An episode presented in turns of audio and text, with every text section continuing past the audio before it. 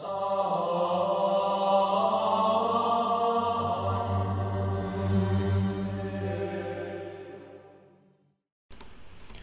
el nombre del Padre y del Hijo y del Espíritu Santo. Amén.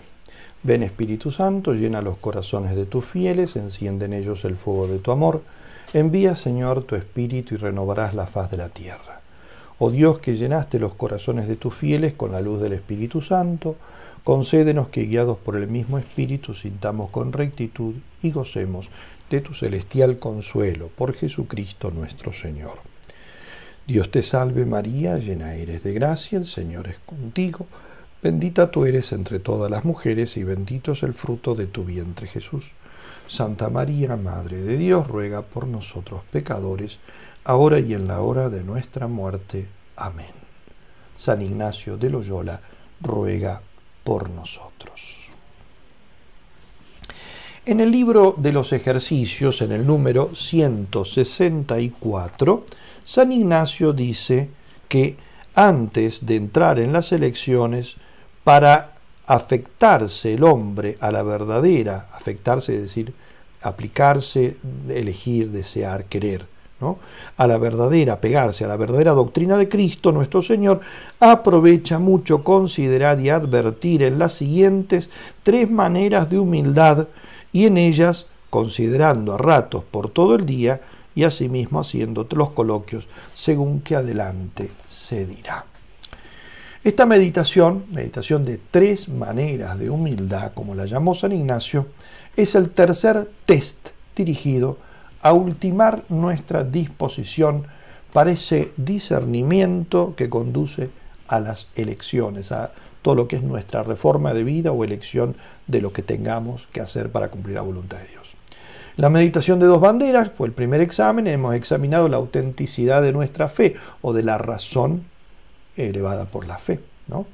considerando la intención de Cristo nuestro Señor y por el contrario la del enemigo de nuestra naturaleza humana, hemos justamente testeado realmente esa lucidez para darnos cuenta de quién nos habla, quién nos sugiere, quién nos mueve, si el demonio o el verdadero capitán que es Cristo. En la meditación de tres binarios, segundo examen, descubrimos qué tan libre está nuestra voluntad de afectos desordenados para poder buscar recta y sinceramente el camino que el Señor pone en nuestro corazón y hacernos alcanzar entonces esa indiferencia que es con la que se ha comenzado hablando en los ejercicios de San Ignacio. Ahora, en esta meditación de tres maneras de humildad, tercer y último examen, mediremos la temperatura del corazón y pediremos la gracia de acrecentar nuestro afecto, nuestro amor por la persona de Jesús, por su programa de vida, por su penoso camino en suma pobreza, hambre, sed, injurias, afrentas, hasta morir en cruz, como nos dijo San Ignacio en el número 116 de sus ejercicios, en la cual nosotros hemos hecho la contemplación del nacimiento y allí se dice, ¿no? Para morir en cruz, para morir en cruz, ¿no? Por nosotros. El amor nos impulsará pues a desear imitarlo, seguirlo, servirle en su misión crucificante y crucificada. El amor de Cristo nos empuja, nos apremia, dice San Pablo en la segunda carta a los Corintios, capítulo 5, versículo 14. Para identificarnos de ese modo con Jesús, no basta una inteligencia iluminada por los valores evangélicos, que es lo que hemos visto en, dos banderas, ni una voluntad libre de aficiones desordenadas, tres binarios. Es necesaria una atracción tal que arrastre al propósito y determinación de hacernos conformes a Cristo. Como dice la primera epístola de San Juan, capítulo 2, versículo 6, el que dice que está unido a Dios debe vivir como Cristo vivió. Debe vivir como Cristo vivió. San Ignacio como hemos visto en el parrafito que leí, número 164, no indica ningún momento particular para hacer esta meditación. Más bien nos dice que conviene ir considerando este tema, estos temas que salen aquí, de a ratos durante el día. en los ejercicios de cinco días o de tres días y de ocho días, se señala evidentemente sí un tiempo determinado porque son ejercicios resumidos, ¿no? Y a veces hasta se la une con tres binarios porque no hay lugar donde meterla, ¿no? Aunque es tan importante. Pero en un ejercicio de 30 días, ejercicio típico como se lo llama, esta meditación se hace como teniendo estos pensamientos en nuestra mente a lo largo del día, lo cual no quita que también le dedique realmente un espacio de tiempo, como a las demás meditaciones, una hora o más, o lo que cada uno vea que, que le conviene. ¿no? La oración preparatoria será aquí la misma de todas las otras meditaciones. Ponerme delante de Dios, ofrecerle todos mis pensamientos, afectos, voliciones, actos, incluso, como ya he dicho, mis sequedades, las luchas, ¿no? para así dar la mayor gloria a Dios y convertirme y salvar mi alma. La composición del lugar no está indicada aquí, San Ignacio no señala ninguna, ninguna especial, porque es una meditación, como ya dije, que él la sugería hacer de a ratos y como continua a lo largo del día, ¿no? Pero si la hacemos dedicándole un tiempo particular, conviene cumplir todos los elementos propios de la meditación y por lo tanto se eh, conviene hacer una, una composición del lugar, que puede ser aquí la misma que ya hemos visto en, en la meditación de tres binarios, esa solemne verme delante de Dios ¿no? y de todos los santos, para allí indagar eh, lo que quiere Dios, en este caso, para ver allí qué es lo que Dios, eh, cuánto amo a Dios. Como aquí, que tenemos esta imagen de San Ignacio peregrino, eh, San Ignacio llegando a Roma, es este cuadro, bueno, San Ignacio que tiene la aparición del Cristo, y ahí entonces yo frente a Cristo, decir verdaderamente, pedirle la gracia de conocer cuánto lo amo y aspirar justamente amarlo en esto que aquí veremos que San Ignacio llama esa tercera manera de humildad, que en realidad es tercera manera de amor de Dios, tercera manera de santidad. La petición en esta, eh, en esta meditación está indicada en el número 168, ¿no? cuando pone una nota, dice, con los mismos tres coloquios de las dos banderas, pedir que el Señor nuestro le quiera elegir en esta tercera y mayor y mejor humildad, ¿eh? para más imitarle y servirle si igual o mayor servicio y alabanza fuere a su divina majestad. Es decir, aquí lo que se pide es el deseo del corazón de ser otro Cristo.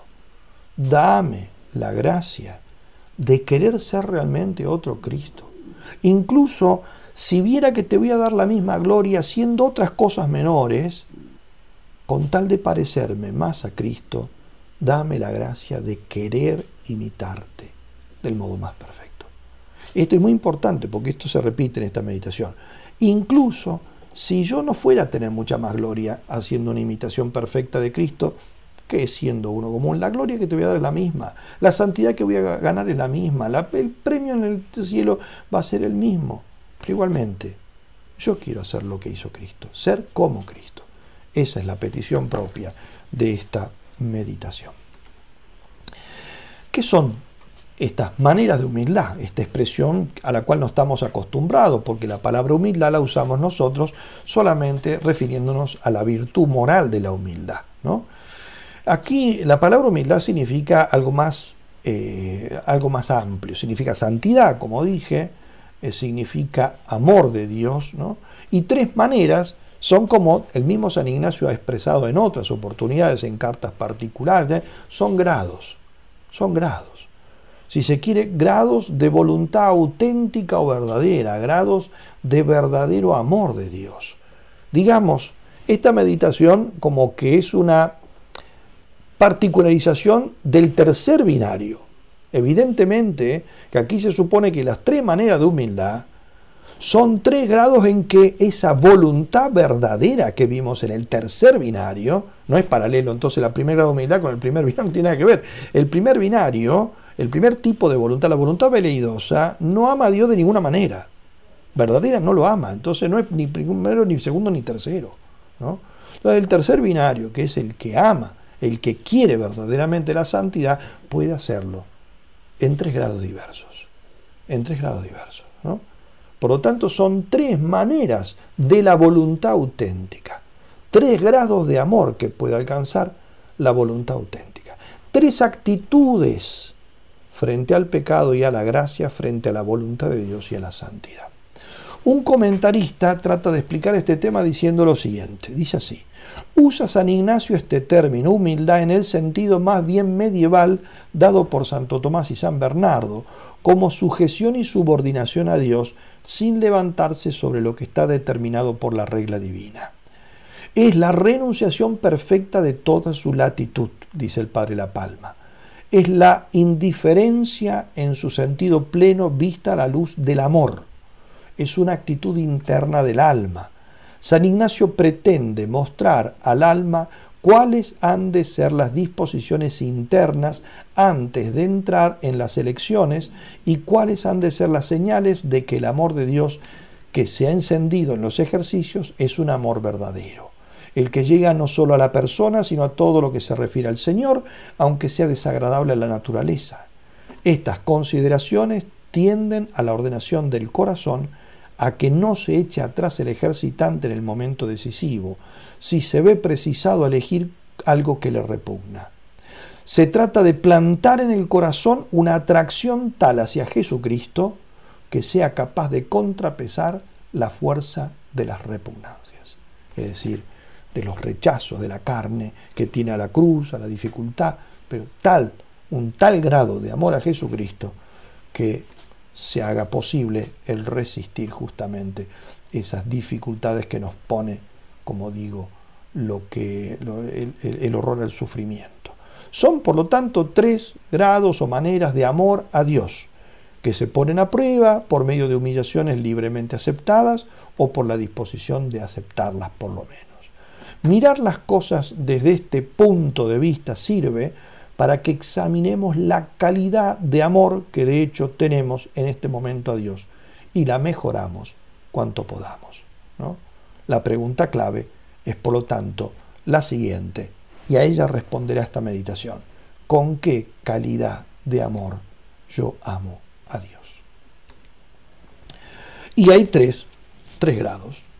El primero, primera manera de humildad, la primera manera de humildad es la humildad que es mínima, la necesaria para salvarme. Si no tengo esta, si no tengo este grado de amor a Dios, ni siquiera me puedo salvar. ¿Y en qué consiste? En obedecer totalmente la ley de Dios, es decir, cumplir todos los mandamientos sin saltarme ninguno. De tal suerte que ni aunque me hiciesen dueño de todas las cosas creadas del mundo, ni aunque me amenazasen con quitarme la vida, yo considere la posibilidad de quebrantar un mandamiento, ya sea divino, ya sea humano, que me obligue a pecado mortal. Por lo tanto, considera, eh, consiste este primer grado en dos cosas. Primero, buscar la santidad. Segundo, no deliberar, ni siquiera ponerme a pensar, bueno, a ver, ¿y con peco o no peco? Ningún pecado mortal ni aunque sea claro que si peco me regalan todos los bienes que tienen todos los ricos del mundo, me hacen rey del mundo, todo, o al revés, si no, es que si no peco me pegan un tiro, o me ahorcan, no sé, por, sea lo que sea, ni siquiera, no, no, se discute, ¿cómo? Como tengo un pecado no se discute. ¿Eh? En eso, lo mínimo, lo mínimo. Esta primera manera de humildad un autor la llamó por eso amor fundamental. El, mínimo, fundamento, el que, el que se parte. Pero fíjense cuando nos estamos diciendo que consiste en el cumplimiento de todos los mandamientos de Dios, uno tendría que decir, qué tremendo. La mayoría de los cristianos ni siquiera tiene el primer grado de humildad. Ni siquiera tiene el primer grado de humildad. ¿Cuántas personas se confiesan? El justo peca siete veces al día, dice la Sagrada Escritura. ¿Eh? Está bien, se refiere a pecados leves quizá. ¿Eh? Pero ¿cuántos ve uno que? ¿Cuántos pecados hay en el mundo? ¿Cuántos odios, rencores, desenfrenos, venganzas, ¿Eh?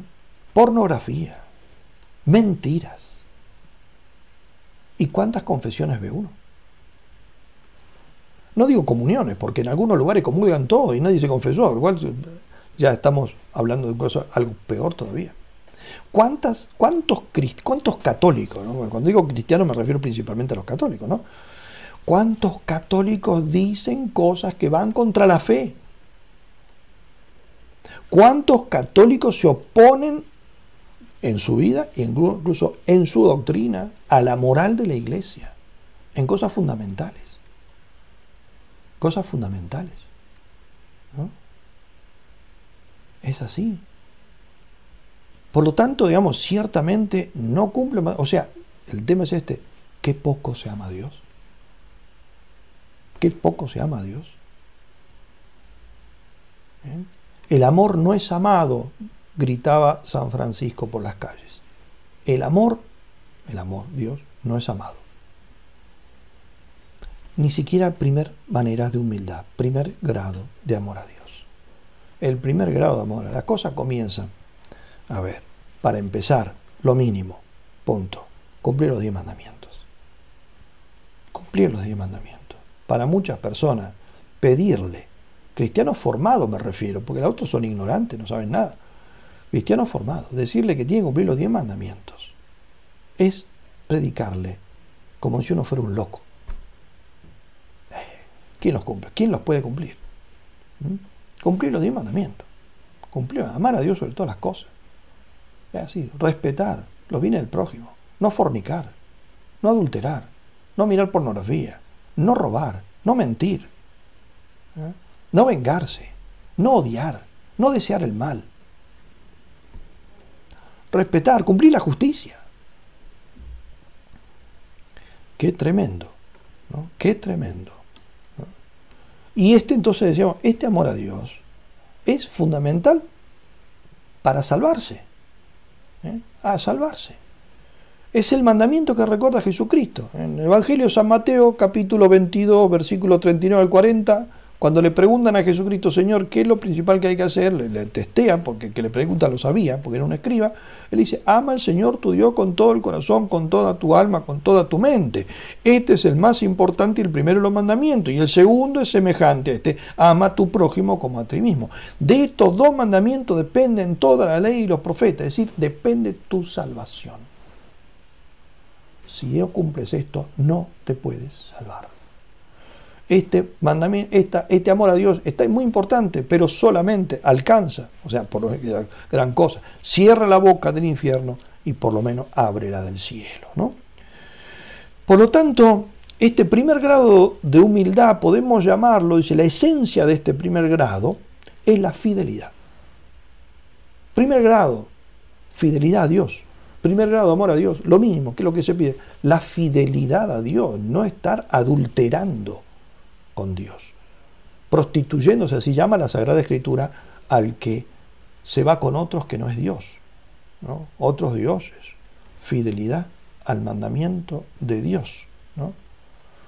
Y esto solamente se puede lograr si uno está dispuesto, como digo, a no claudicar de ningún mandamiento de Dios, por más que me estén ofreciendo a cambio de eso darme el mundo entero, o, o ni que me estén amenazando con quitarme la vida, con perseguirme, con meterme en la cárcel, con lo que sea.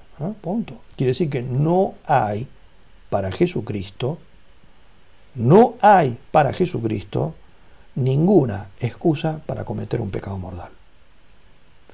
La esencia de esta manera o grado de humildad es la fidelidad absoluta al mandato de la caridad. De la caridad. ¿eh? Y esto solamente se puede lograr si uno tiene voluntad eficaz, tercer binario, respecto de los mandamientos de Dios. Hay un segundo grado de amor a Dios, segunda, una segunda manera de humildad que es más perfecta que la primera, dice San Ignacio. Y la describe San Ignacio diciendo que esta, este grado de amor a Dios, este grado, esta actitud, es la de aquel que ni quiere ni se inclina más a tener riqueza que pobreza, honor que deshonor, vida larga que corta, mientras eh, sea el servicio de Dios sea igual en uno o en otro. Si lo voy a servir con una vida corta o con una vida larga, lo que Dios quiera. Si lo voy a servir a Dios de la misma manera, siendo pobre o siendo rico, mm, soy indiferente, lo que Él quiera, ¿no? Y, y al mismo tiempo, entonces primero esa indiferencia y al mismo tiempo la decisión de no ponerme a pensar la posibilidad de cometer un pecado venial, ni aunque me hiciesen rey de toda la creación, o aunque me amenazasen incluso con quitarme la vida. Por lo tanto, este segundo grado tiene dos aspectos. El primero, esa indiferencia afectiva a todas las cosas temporales. Me da lo mismo si Dios quiere que yo sea pobre, muy bien. Si quiere que sea rico, muy bien. Lo que Él vea. Si quiere que yo viva muchos años, muy bien. Si quiere que viva pocos, muera joven, muy bien. Lo que Él quiera. Primera cosa, indiferencia. Si quiere que yo, todo el mundo me considere, me quiera, me considere bien, muy bien. Si quiere que todo el mundo piense que yo estoy loco, que soy un criminal, que soy un asesino, que soy un abusador, ok, me dolerá, por supuesto que me duele, pero eh, lo, que él, lo que él quiera, listo, ¿no? Punto. se lo dejo en las manos de Dios, es indiferente. Lo que Él quiera. Primera cosa. Y segundo, estoy dispuesto a no ponerme a deliberar en cometer ningún pecado venial. Antes era el pecado mortal. Aquí es un pecado venial. Ni aunque me dice, bueno, si cometes este pecado venial, te damos toda la riqueza que te podés imaginar. No. Si no cometes un pecado venial, te degollamos. Tampoco se delibera. Este grado, evidentemente, implica un amor mucho más profundo. De hecho, corresponde a un amor delicado y libre que elige siempre lo que agrada más a Dios y que evidentemente eh, ama verdaderamente al prójimo. Lo propio de este grado es la indiferencia o libertad propia que tiene el tercer binario. La indiferencia y libertad interior de la persona. Libertad, no es que eh, elijo más la pobreza, no, libertad, lo que Dios quiera. Una libertad enorme y una gran indiferencia. Vive profundamente el principio y fundamento. El otro era la fidelidad a los mandamientos. En este grado la característica propia es esa libertad interior, disponibilidad. Pongo todo en las manos de Dios. ¿no? Este grado, evidentemente, supera amplísimamente el anterior. Este evita el pecado venial. Y si el otro cerraba la boca del infierno, este abre la puerta del cielo. Así lo describió un autor. Si el otro al menos me alcanza para frenar y no, no cerrar la boca del infierno, este ya me abre las puertas del cielo. Tolera la humillación con, igual, con, igualdad de ánimo, o sea, no bajoneándome, ¿no? Eh, este grado, por supuesto, no es absolutamente necesario para la salvación, por eso lo hemos dicho del anterior, ¿no? Pero sin este grado lo que no hay es verdadera aspiración a la santidad. Con el anterior yo puedo, puedo decir, y yo quiero salvarme, pero no puedo decir, yo quiero ser santo. No, no. El que quiere ser santo está en este grado. Para ser santo no basta con decir, estoy dispuesto a no cometer ningún pecado venial, mortal, sino, eso es, no quiero condenarme. Para ser santo hay que ser capaz de decir con sinceridad, estoy luchando por no cometer ningún pecado venial. Se entiende pecado venial deliberado, o sea, que yo delibero en cometerlo. A ver, ¿lo hago o no lo hago? Otros son los que me agarran de sorpresa. Eso no se pueden evitar sin una gracia particular, ese pecado venial indeliberado, que me agarra de sorpresa. Una tentación muy grande, algo que no me esperaba. ¿Eh? Un arrebato que me hicieron enojar de golpe y se me escapó algo. Bueno, eso eso evidentemente, a eso se refiere el texto que ya mencioné antes, el justo peca siete veces al día. Pero no es que se pone a decir, bueno, a ver, que este, ¿nos vengamos o no nos vengamos? ¿eh? ¿Mentimos? Total, no es una mentira grave. ¿Mentimos o no mentimos? Sí, mentimos, podemos mentir, ¿no? Eso no. El que, el que aspira a ser santo no piensa así. No piensa así. Eh, este grado entonces es el grado que es necesario para ser santo, ¿no? Que es santo. pero también es el grado necesario para no llevar una vida mediocre. Porque con el grado anterior, con limitándome a cerrar la boca del infierno, limitándome solo, está bien, yo me contento, por lo menos no cometo ningún pecado mortal, pero puedo ser un mediocre. Y una vida mediocre es una vida peligrosa. Una vida mediocre es una vida donde está muy cerquita la frontera del pecado mortal.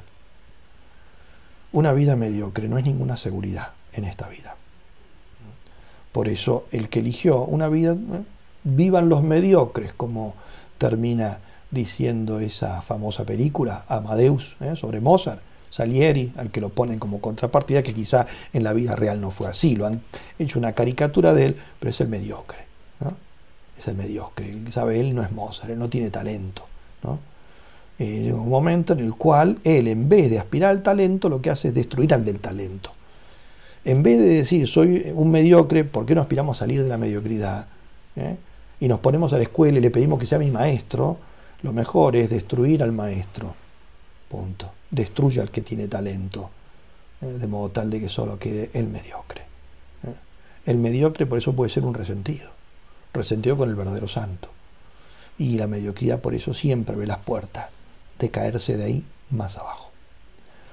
Este segundo grado entonces verdaderamente es un grado donde aquí comienza la santidad la santidad verdadera, porque se puede decir evidentemente que el que no está en pecado mortal es santo en sentido muy amplio, muy general, por lo menos está en gracia.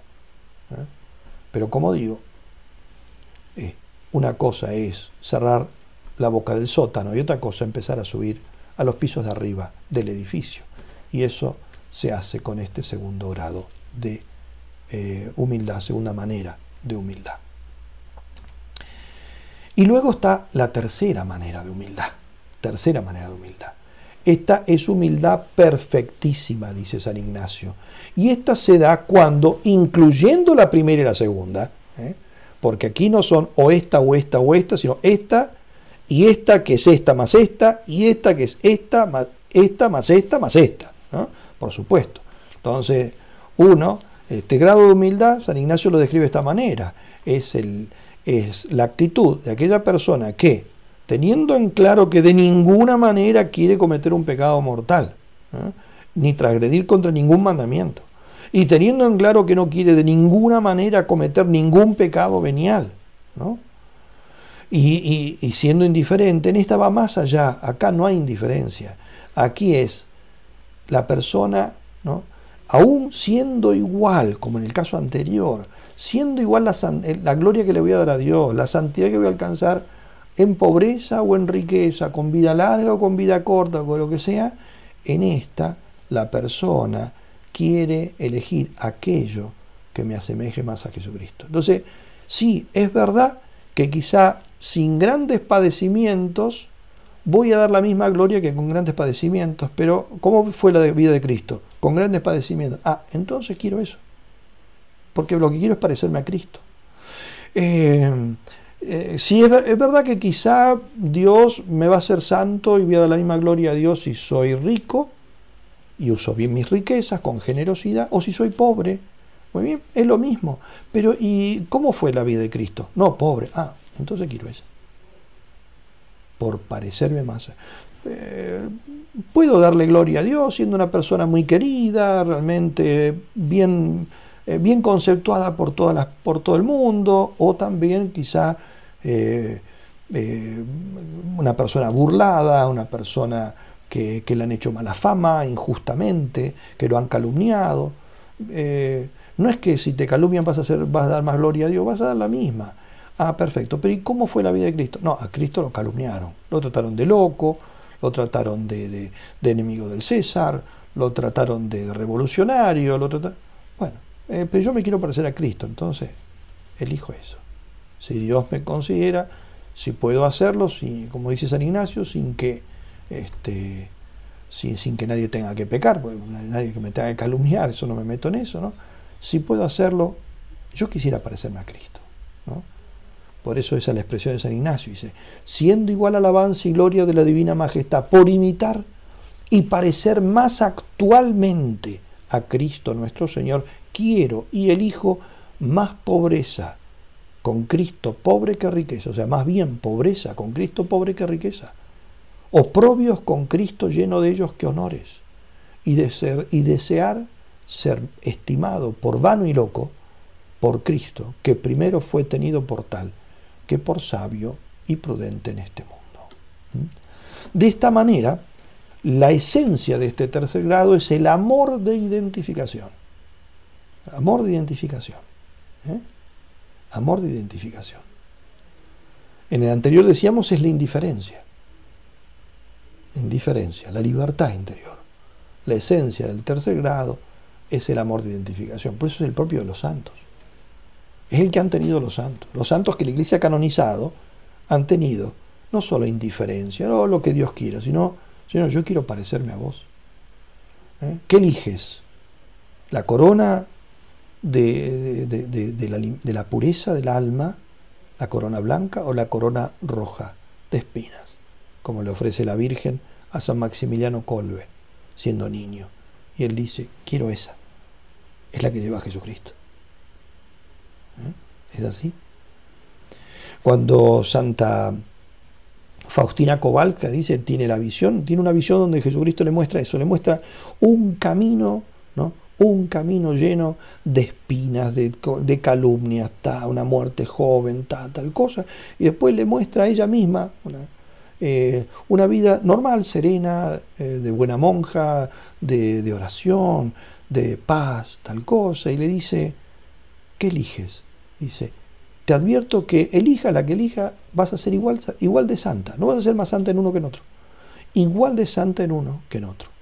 La misma gloria me vas a dar a mí en uno y en otro. Pero te doy a elegir, elígelo tú.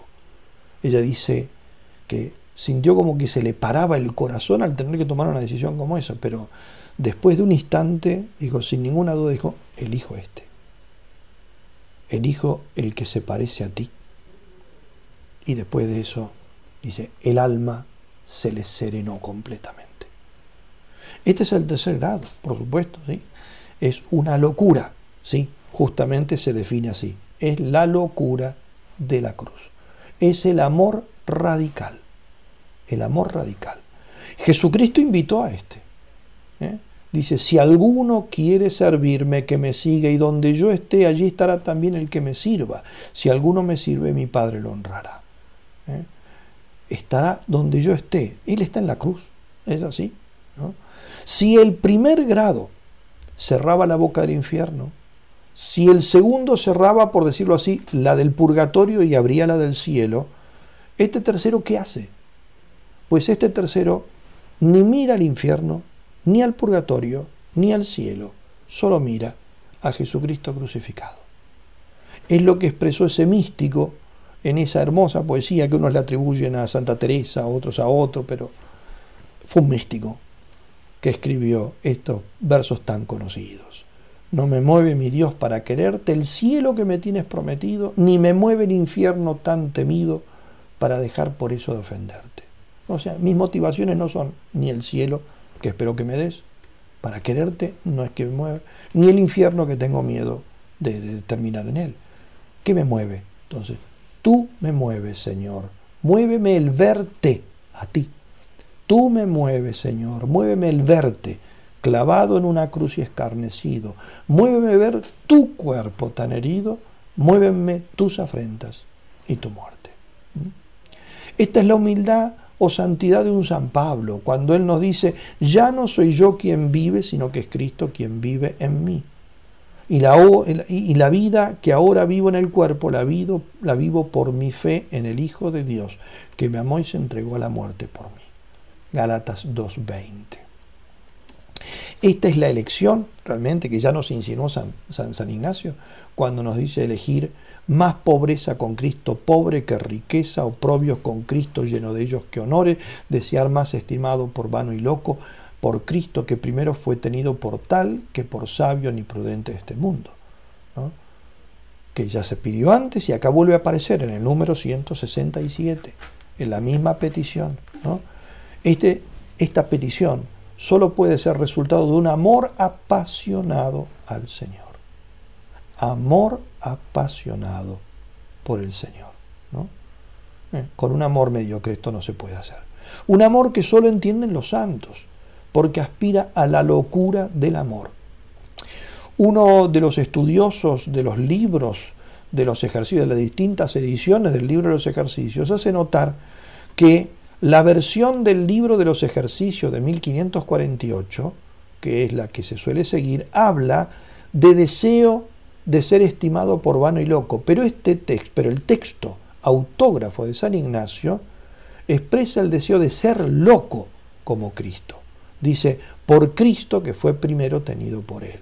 Entonces, no deseo de ser estimado, o sea, que los demás piensen que soy tonto, ¿eh? que soy tonto o loco. ¿eh? No solo el que los demás piensen, sino incluso es más fuerte lo de San Ignacio. Inicialmente San Ignacio escribió, deseo de ser loco por Cristo.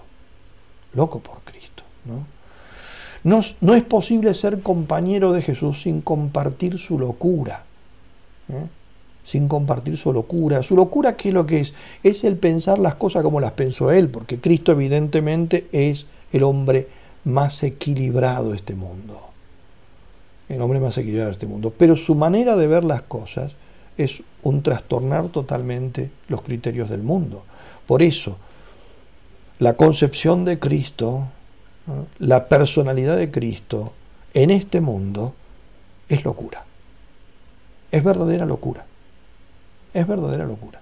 Cristo vive exactamente de cabezas del mundo, que lo que deberíamos decir es que el mundo vive de cabezas a Cristo. ¿Eh?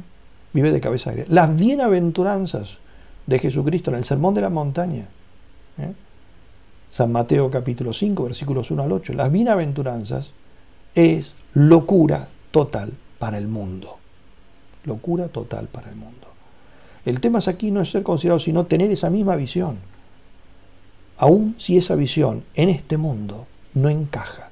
Y por lo tanto, este mundo no le queda otra que meternos en un manicomio, por considerar que es una felicidad ser pobres, que es una felicidad no aprovecharse de nadie, que es una felicidad sembrar paz y no odio, que es una felicidad el hecho de ser perseguido por predicar la verdad, perder el trabajo, no tener de con qué comer, ¿eh? que es una felicidad, eso, las bienaventuranzas de Cristo, ser puros, ser puros, no ser sucios. ¿eh? Eso, hoy en día el mundo, una persona así es un loco y, en este, eh, y trae tantos sufrimientos vivir de esa manera en este mundo que evidentemente hay que ser locos, es decir, ser otros Cristos, ser locos como Cristo. No se puede ser compañero de Jesús sin compartir su locura, ¿eh? es decir, sin desafiar, sin patear el tablero de los criterios de este mundo. Este grado, en definitiva, esta manera de humildad no es otra cosa que abrazarse al Evangelio sin rebajas ni aguamientos. ¿eh? Y eso escandaliza de tal manera al mundo, ¿eh? lo escandaliza que incluso hasta nos persiguen por ser peligrosos para la humanidad. Es decir, peligrosos para la humanidad. Una persona que hoy en día predica la fidelidad matrimonial, la pureza, es un tipo que está poniendo en peligro la verdadera personalidad, el desarrollo de la personalidad, porque el mundo está convencido de que para desarrollarse personalmente uno tiene que revolcarse en el sexo. Y por lo tanto, incluso predicando eso, no es que uno predica un ideal, uno predica algo peligroso, algo que según ellos castra a las personas, las vuelve histéricas ¿eh? y les crea complejos. Y muchos tienen mucho miedo de que les digan estas cosas, porque son muy fuertes y suenan hasta parece delitos. Y por eso entonces claudican y se callan la boca. Algunos las viven calladamente. Los locos no. Los locos no las viven calladamente. El loco es hacer, Cristo no se cayó. Cristo habló. El loco por eso es compañero de Cristo, compañero también cuando está predicando, cuando lo está viviendo y mostrando lo que vive al mundo. Por eso Realmente, lo de San Ignacio es fuerte. No es solamente ser tenido por loco, aquí es casi ser loco, ser loco. Cristo fue considerado un loco, varias veces lo dice el Evangelio, ¿no? Era, lo tenían por loco. Los soldados se burlan como un loco. Herodes se burló de él como un loco. Y hasta sus mismos parientes en algún momento ¿eh? dice que quisieron echar mano a él y llevárselo a la casa porque había perdido el juicio. ¿eh? Es así. De ahí entonces nosotros eh, deberíamos aquí examinarnos, porque esto es un examen, es un test, examinar la radicalidad de nuestro amor. ¿eh? Yo, a ver, hagamos algunas preguntas respecto de mi pasado. ¿Puedo decir que yo he hecho en mi vida sinceros esfuerzos por conocer y amar a Jesucristo? ¿Puedo decir que yo he tenido en algún momento verdadero entusiasmo? Es decir, un entusiasmo que no sea sentimiento, sino un entusiasmo que me haya llevado realmente a hacer algo. ¿He hecho alguna vez en mi vida algo para parecerme a Jesucristo? ¿He renunciado alguna vez a algo verdaderamente valioso que me haya costado por Jesucristo? ¿Yo me he jugado alguna vez realmente por algo que implique la locura para este mundo? Y en el presente, porque el pasado no importa, ya pasó. El tema es el presente. Ahora, actualmente, estoy verdaderamente convencido de la necesidad de estar loco por Jesucristo.